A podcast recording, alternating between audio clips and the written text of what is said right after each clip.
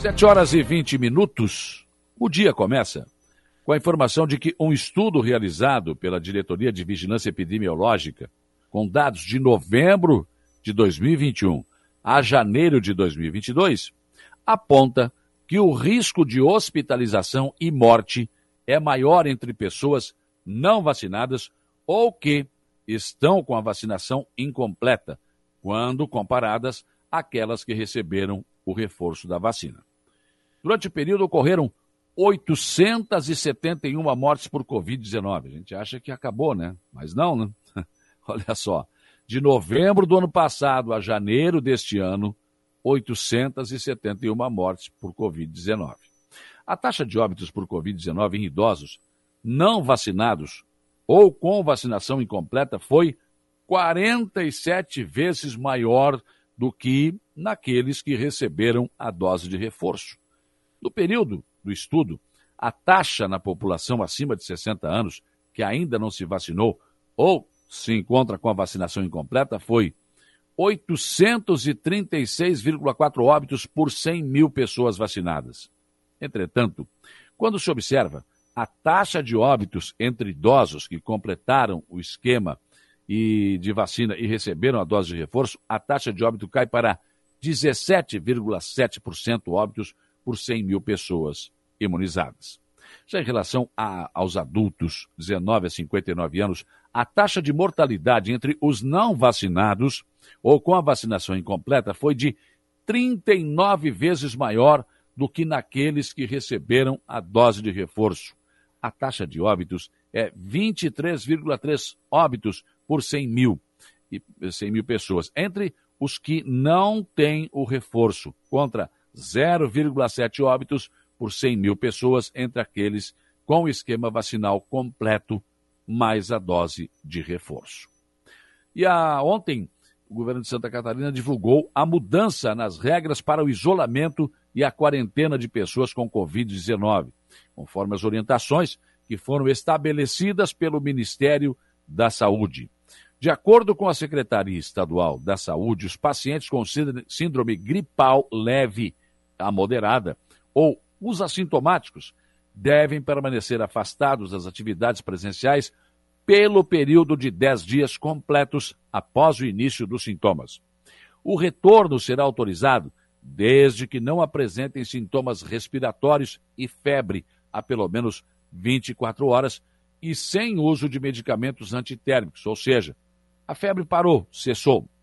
No entanto, as pessoas que tiverem assintomáticos e realizarem o teste para a Covid-19, seja o RP-PCR ou, ou o teste rápido com resultado negativo, e desde que não apresentem sintomas respiratórios e estejam fazendo uso de medicamentos há pelo menos 24 horas, poderão sair do isolamento após o quinto dia. Caso seja feito o teste e sem sintomas gripais, sem febres há pelo menos 24 horas, poderão sair do isolamento após o sétimo dia. Para quem não realizar o teste após o sétimo dia ou diagnóstico positivo para a Covid-19 a qualquer tempo, deverão manter isolamento pelo período de sete dias, sendo liberados somente após esse período, apenas se estiverem sem febre e sem sintomas respiratórios, pelo menos há 24 horas. Para todos os casos em que o isolamento for encerrado no quinto ou sétimo dia, as pessoas devem manter as medidas, adicionais de precaução até o décimo dia, como manter o uso de máscaras, higienizar as mãos, evitar o contato com pessoas imunocomprometidas ou que possuam fatores de risco para agravamento da Covid. Então, a Secretaria Estadual da Saúde, atendendo a determinação do Ministério da Saúde, ontem mudou então as regras de, do chamado confinamento, quando você precisa ficar em casa quando testa positivo para a Covid-19. E agora tem, tem essa situação também, por isso que aqueles assintomáticos que não foram fazer o exame, porque hoje quem está assintomático e quer saber se tem ou não, só pagando né? só na rede privada. A rede pública não tem mais o teste. Então, é, por isso também essas regras acabaram sendo modificadas pelo Ministério da Saúde e, claro, a Secretaria Estadual da Saúde também acabou atendendo e mudando essas regras. Hoje tem vacinação Covid em Aranguá. Primeiras doses para crianças de 5 a 11 anos será das 8 às 12 horas no Centro Multiuso, ali ao lado da UPA, 24 horas, em frente ao Instituto Federal de Santa Catarina, na Avenida 15 de Novembro. Terceiras doses para quem tem 18 anos ou mais e quatro meses de intervalo da segunda dose, das 13h30 às 16 horas, também no Centro Multiuso e, claro, em todas as unidades de saúde.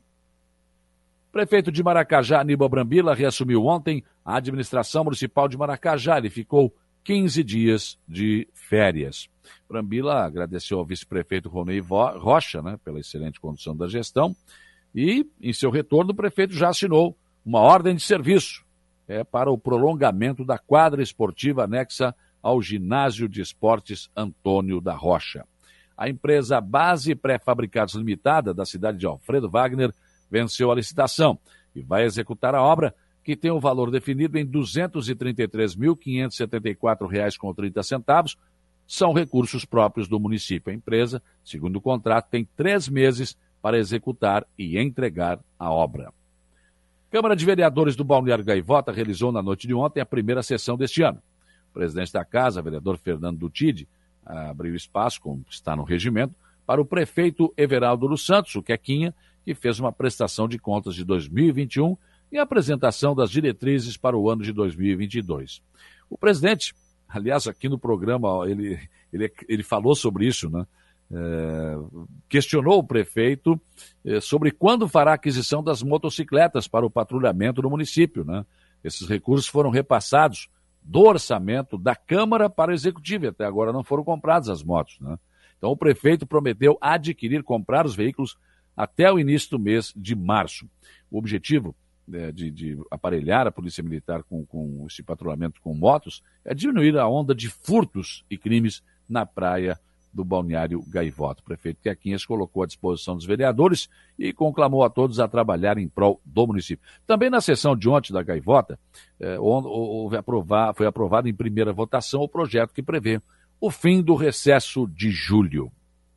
Desembargador João Henrique Blasi, ex-deputado estadual do MDB, é o novo presidente do Tribunal de Justiça de Santa Catarina. A posse eh, do magistrado ocorreu no fim da tarde de ontem em Florianópolis e contou com a presença do governador Carlos Moisés.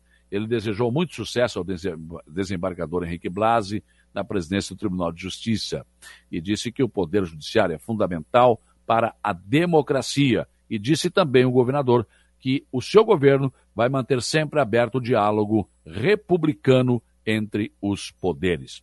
Após assumir a presidência, João Henrique Blasi fez um discurso em que agradeceu o antecessor, desembargador Ricardo Wessler, eh, de quem foi primeiro vice-presidente. Blasi também afirmou que valorizará a carreira, carreira dos juízes, de modo a gerar mais eficiência para o poder judiciário.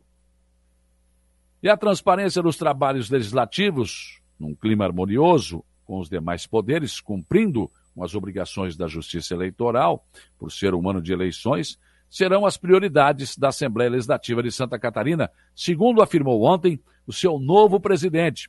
Foi empossado ontem, o presidente, deputado Moacir Sopelsa, do MDB.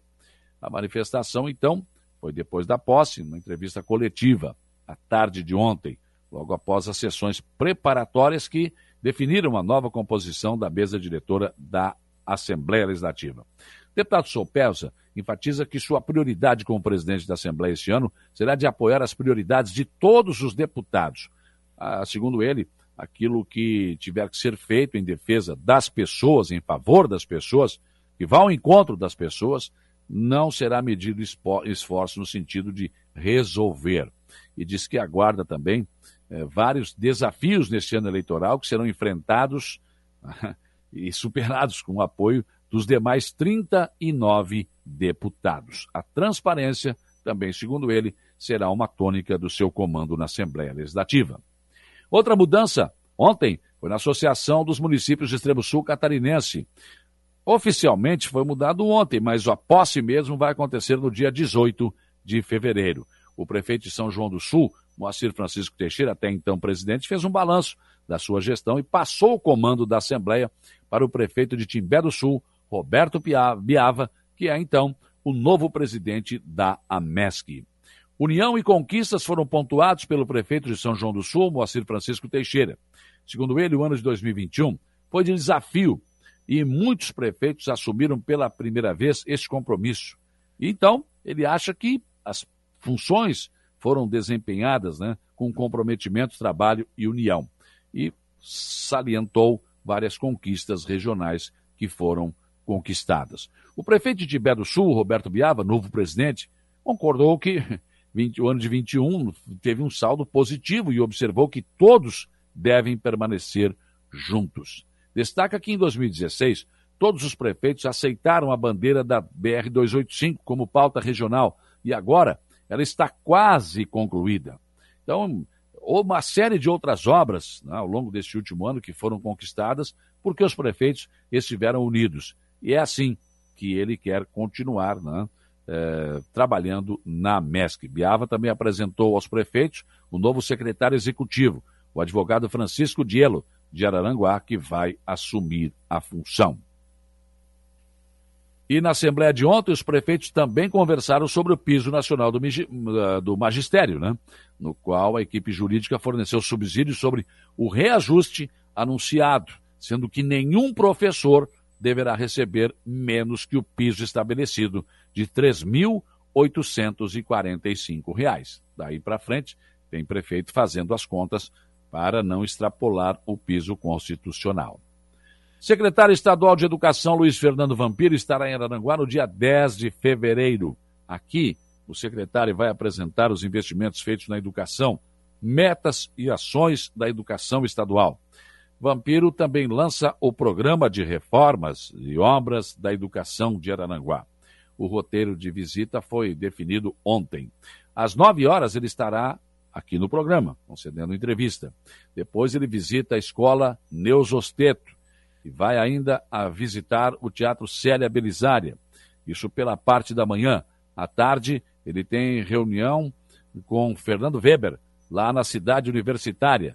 16 horas, visita o Instituto Mix e fecha sua participação com reunião com a imprensa e entidades na sede da ACIVA.